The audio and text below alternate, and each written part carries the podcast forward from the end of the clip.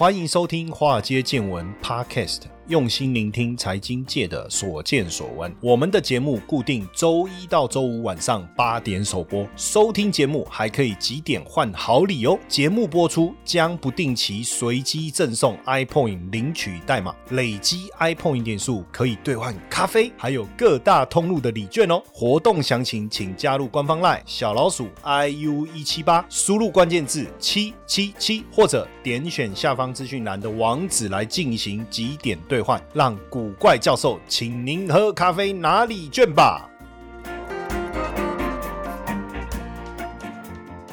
股票市场千奇百怪，见怪不怪。大家好，我是古怪教授谢承彦。我最近哦，刚好大家在。最近不知道为什么在聊那个 key 给处哈，就是说好像每一个财团或集团或是这种大家族，它好像都有一个发基地，哦，都有一个发基地，然后大家就在聊说，哦，那个红海创办人郭台铭哦，发基地在哪里？然后这个国泰的 key 给处在哪里？哦，这样，那你你知道，其实一般来讲哦，通常这个 key 给处哦，就是那个让这个他们开始整个运势转旺，然后让公司。是不断成长的那个办公室哦，大部分都会想办法保留起来，当然大部分都还是呃有这个这个相信这个风水了哈。呃，其实台湾的企业家哈，多半呢发迹的地点呢，就是在这个大道城。哦，大道城哦，都在那个附近哦，附近大道城附近。那尤其是迪化街的老城区啊，哦，也是星光集团创办人吴火狮的发基地啊，哦，发基地。那所以突然之间，这个大道城也让大家开始关注哦。我不知道大家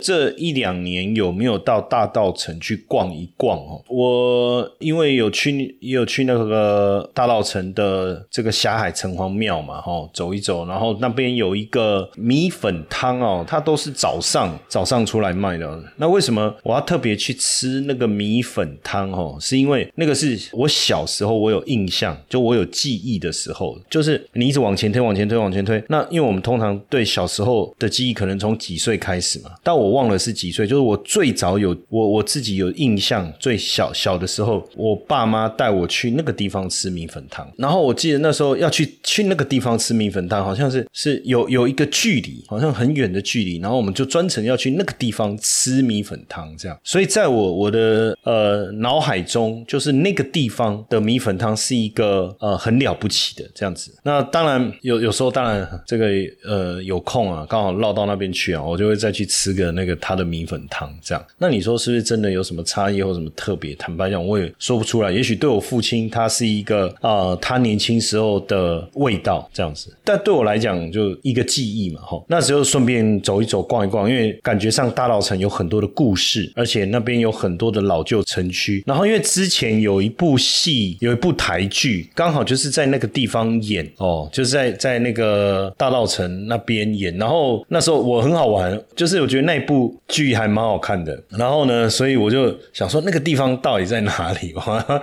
我还跑去找去对那个。然后因为真的有有有人就是特别去去。对那个那个，就他们拍摄地点这样，然后我有特别去把它找出来，就觉得哎，很有那种历史的味道哈，历史的味道。但是逛啊逛也发现说，哎，奇怪，有蛮多，就是它的建筑都没有修改，对不对？可是会有很多新创的这些小店。那因为毕竟大稻城是啊，曾经是台湾最大的茶叶布料批发中心跟集散地的哈，那也是台湾纺织食品大厂，像星光纺织啊、丽丽集。团啊，联华食品啊，还有益美光泉他们的 key 基础，所以过去大稻城的迪化街有台北的华尔街、台湾华尔街哦，台北第一街的称号哈。不过当然产业没落哈，你看茶产业啊、纺织产业的没落，然后经济的重心又移到东区，所以过去曾经繁华的大稻城哦，又变成好像是一个有点在算是有点边缘的一个传统的一个旧的聚落哈。只是说早早。期在在我我爸妈他们每次到过年的时候，总是说要去迪化街，去迪化街哦，才有对迪化街有一些印象哦。当然后来我进了金融业以后，就有很多这个迪化街的故事哦，都是故事啦，因为他们发生的那个那个年代距就是距离我们都有一点点遥远。当然大稻城的魅力啊，也曾经让马来西亚的开发商啊呃相当的感兴趣哦，包括这个凤梨大王的豪宅哈，现后来这个星巴克进驻设立了一个典藏门市哦，那甚至这个日本人呐也到大稻城来开店哦，所以真的是雨后春笋啊，冒出了非常多这个新的这个店家哦。可是一个老城区过去除了过年热闹的是迪化街之外，到底为什么突然开始哦这些老旧城区开始吸引了这么多这个新创的品牌的进驻哦，新创品牌的进驻？那像星巴克这个门市从开幕之后啊，业绩就也比一般的门市多了两成哈。其实如果你去想星巴克，星巴克的前身就是美国西雅图派克鱼市场嘛哈，就经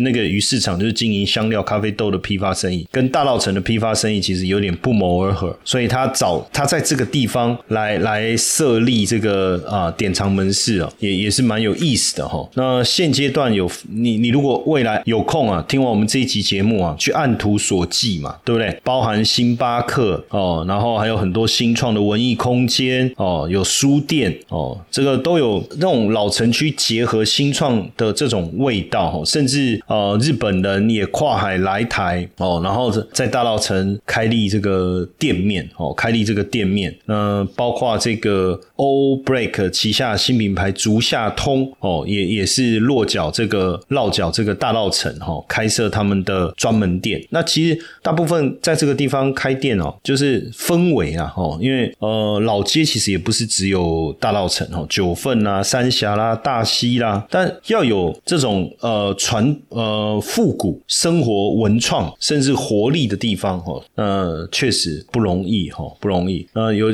这个，如果你特别去看看这个，比如说不管你在信义区也好哈，东区也好，你看这些高楼大厦，然后这种新盖的这种玻璃帷幕的大楼，然后再进入到大道城这种呃欧洲巴洛克式建筑。然后独栋的透天，每一个背后其实都有很多的故事哈，都有很多的一个故事。那当然很多的新创的店进入到大道城，也带来一些我想艺术艺术的一个风潮哦。那当然最早台湾的，就说当时的这个茶产业啊，如果大家有机会啊，也可以看一看呃一些在演绎当时的这个氛围的一些台剧哦，像茶经啊等等。但简单来说，当当时也是英国商人呐，哈，这个约翰。陶德，那来台发现，哎，这个北部丘陵地可以种茶，那当然开始哦，这个从福建啊安溪引进的清溪乌龙来栽种哦，然后再把这个茶叶呢再到这个纽约去贩售哦，再到纽约去贩售，那当然大道城就成为洋商啊华商做茶生意的一个聚集地哦，那当时就是茶农把这个毛茶送到大道城哦，然后烘焙拼配哦，然后再贩才能贩售嘛哦，那时候。大大小小的茶行啊，多达一两百家。那旺季的时候，甚至呃三到十月啊，每天要两万多找两万多个女工来帮忙检查哦，检。茶叶哦，捡茶叶。那当时的这个茶香啊，防潮的这个茶香啊，外面就是印上福尔摩沙乌龙哦，福尔摩沙乌龙，你就知道当时这个盛况哦，真的是非常精彩的台茶时代哦，非常精彩的台茶时代。呃，这里当然你看。如果你到大稻城去逛一逛，哈，当然你要看到什么玻璃帷幕大楼、花园别墅是没有。看就我讲独栋的砖造的巴洛克式建筑的哦，可是这里确实确实是过去老台北的地下金库，哈，应该是如果你是在地人，哈，他们其实对当地的历史都有一些自傲，他们就会讲说啊，这公购书然后啊，给不要被背了哈，冷战牢诶套天啊哈，那因为有转移的容积率啊。那要卖，要卖两亿啊！结果没多久就现金成交，买主是谁？隔壁一类哦，另外隔壁一类没蒜头诶，就门门口堆了一堆红葱头跟蒜头，的一个算行，你可以想象，他可以拿出两亿的现金直接成交哈。所以在大道城哦，你不要小看任何一个杂货店，他们身价可能都是好几亿，随便都可以拿出几亿的现金哦。那你去银行要要调一亿的现金，还不见得那么容易调得到，但是这些百年老店都可以拿得出来，所以被大家称为这个台北地下金库哦，也不是没有道理哈。那尤其是一九八零年代当时的丙种哦，那龙现在当然我们是用融资嘛哈，那过去没有融资的时候就是丙种的垫款哦，就是你要买股票，那你没有钱没关系，你买的股票质押在我这，我钱借你，那你付我利息哦。当当时是是这样哈。品一口好酒，搭配浓郁巧克力，层次交叠，刺激舌尖上的味蕾。邀大家一同来品好酒，聊威士忌的投资魅力。现场特别邀请威士忌投资达人，为大家分享年赚四十趴的投资故事。那我也将分享固定收益金融产品的投资心法。两个半小时的内容，含金量超高，不容错过。九月三十号晚上七点半到十点哦，古怪教授威士忌品酒。会报名限额十位，早鸟优惠价开放中，点选资讯栏网址立即报名，加入赖 OA 小老鼠 iu 一七八，输入关键字 ws。那八零年代股市盛行的时候，迪化街的金主在台股是呼风唤雨啊！哈，少说每天资金三四百亿，动辄上千亿哦，动辄上千亿。所以你就想，一百多年前，大稻城是全台最繁华的贸易中心哦。那这个迪化街的沿线就是有很多的商家哦，然后这个洋行、洋商啊，哈，然后甚至淡水河边有很多洋楼的办公室跟仓库。到了日治时期啊，南北货啦、中药啦。哦布匹啊，哦，我都还记得小时候，妈妈妈每次都说啊，要去迪化街捡布哦。我想说，为什么捡布要跑到迪化街？而且去了真的是你会觉得哇，好神奇，好多布行哦。哦，那尤其是这个在民国之后啊，延平北路的金店哇，囤了非常非常多的金块哦。这个很多的企业家都从这个地方发迹哦。不管你讲辜家啦、吴家啦、益美的高家啦、光泉的汪家啦，还是旺旺的蔡家哦。很多都是从这个地方发迹哦，那只是说产业人口外移啊，那当然商圈就往东区移动了哈。不过二零一一年开始哈，这个开始有很多的变化哈，有很多的微型创业团队进驻哈，很多的年轻人进驻以后，把这个老商圈啊注入了新的灵魂哦。那加上市政府的都市再生前进基地，让这个文创风啊吹进了大稻城哦，吹进了大稻城做帆布袋的啦，天然染的服饰啦，哦，然后甚至这个自创品牌哦。还有很多新的这个创意啊，那进入了这个大稻城哦，算是新旧融合产生的一个火花啦。那当然，大家在看就是说，哎，东区的租金呢，确实非常非常的贵。到了这个大稻城哦，租金相对就便宜很多。大概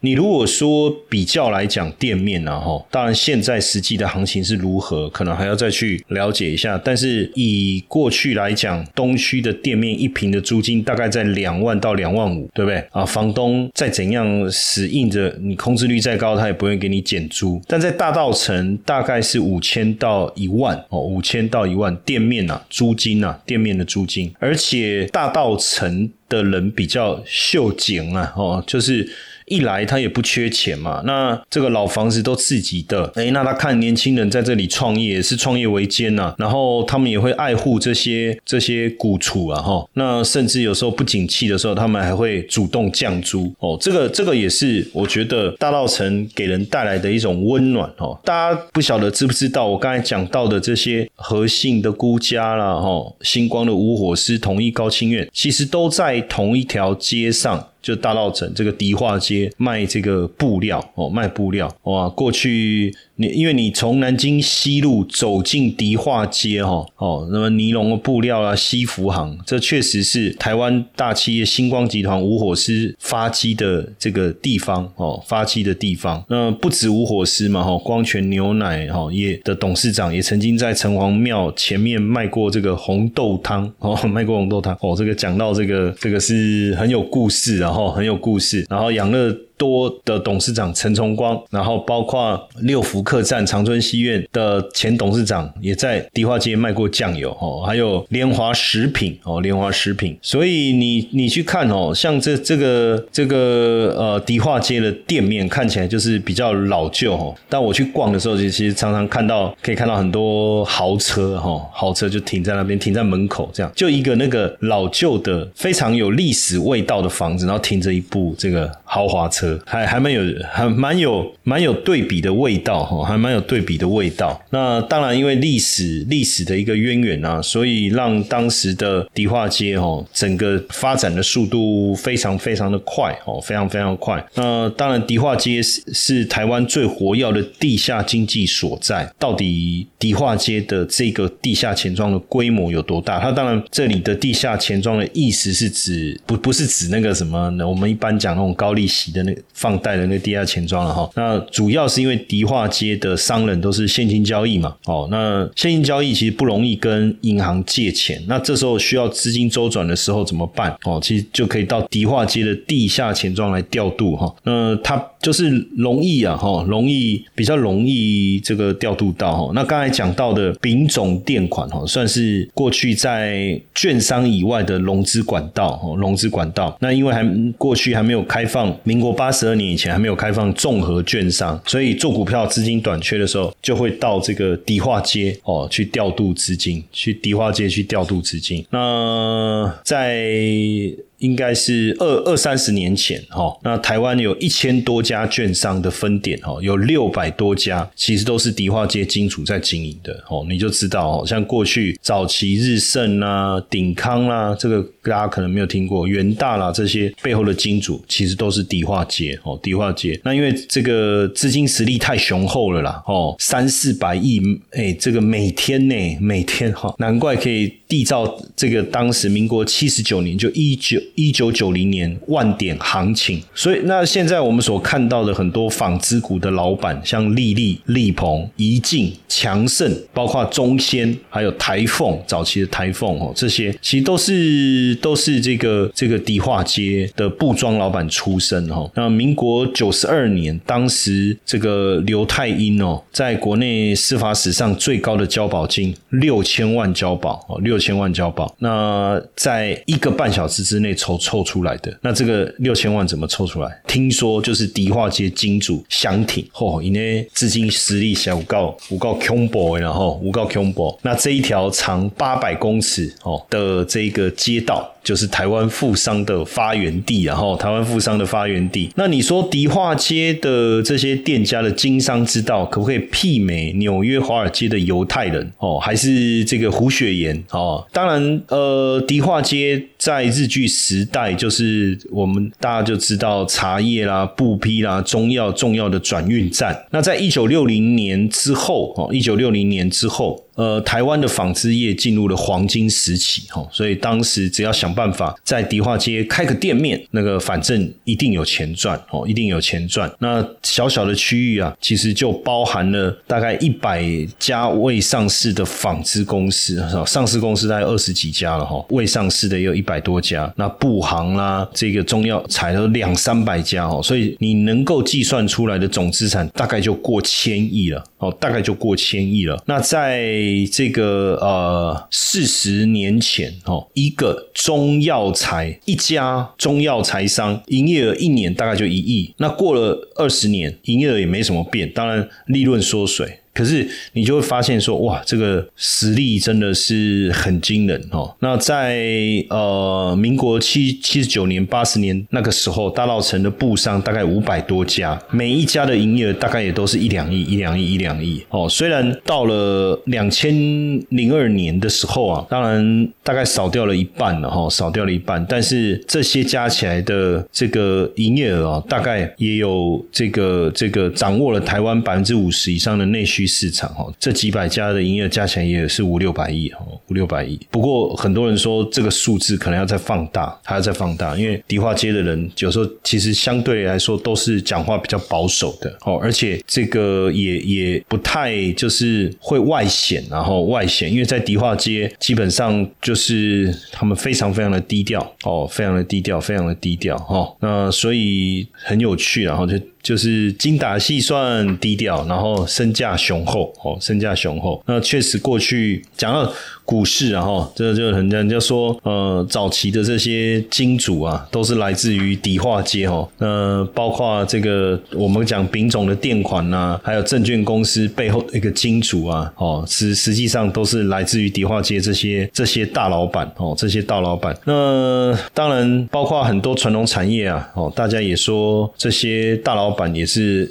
透过这个迪化街这些金主调教出来的哈，所以如果你真的要细数哈，不无论是彰化、云林、台南的纺织聚落。还是这个台北迪化街、南京西路的布上，其实都是发迹自大稻城哦，大稻城。那大稻城，你用迪化街为核心画一个圆哦，这个范围其实包含到民权西路，民权西路就往北走，走到民权西路；往南走，走到忠孝西路哦，然后往西往西走是什么？到淡水河，然后往东走，大概到重庆北路，这个大概。零点九平方公里哈，这个地方就是大稻城哦，大稻城。那当然聚集了非常多的这些店家哈，非常多的店家。这个是台湾最早上市公司百年商帮哦，百年商帮，那真的是身价惊人哦。身价惊人，我们可能看不出他们到底口袋有多深哦，口袋有多深。那实际上，当然因为呃产业的一个变化哈，产业的变化到后来整个呃产业的外移也好哈，然后或者是说整个区块的这个繁荣的区域的转进到这个东区也好，但实际上确实台股过去上万点，这些人也累积了非常雄厚的身价哈，累积了非常非常雄厚的。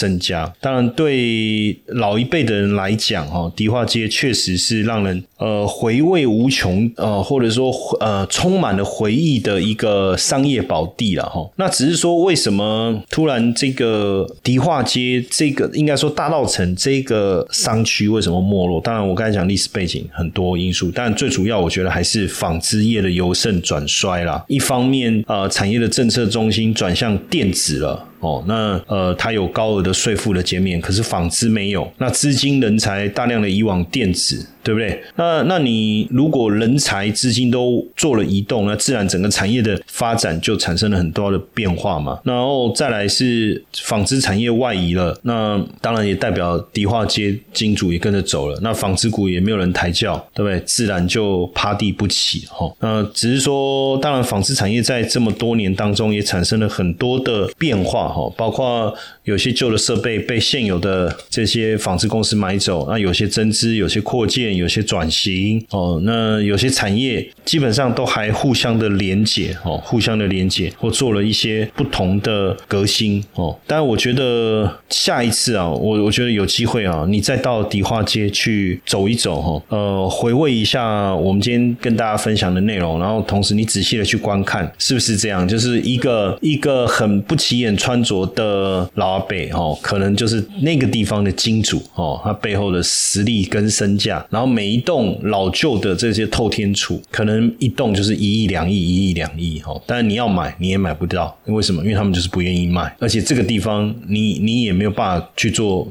都根呢？哦，你你你你买下来，你就是呃稍微翻修一下这些古厝，因为它都很有历史的历史的轨迹，或者说或者说味道吧，对不对？哦，然后你再去看一下这个也很多新的这些新创文化的店面，也带来很多呃历史故事的想象空间啊。有空的时候再到这个大道城去走一走，来个历史文化的巡礼。炎炎夏日，好想来杯冰咖啡。只要完成指定任务，谢承彦老师就请你喝咖啡哦，限额两百杯，先抢先赢。活动只到九月三十号为止。加入官方赖小老鼠 i u 一七八，输入关键字 b c w 就可以索取任务条件和任务教学哦。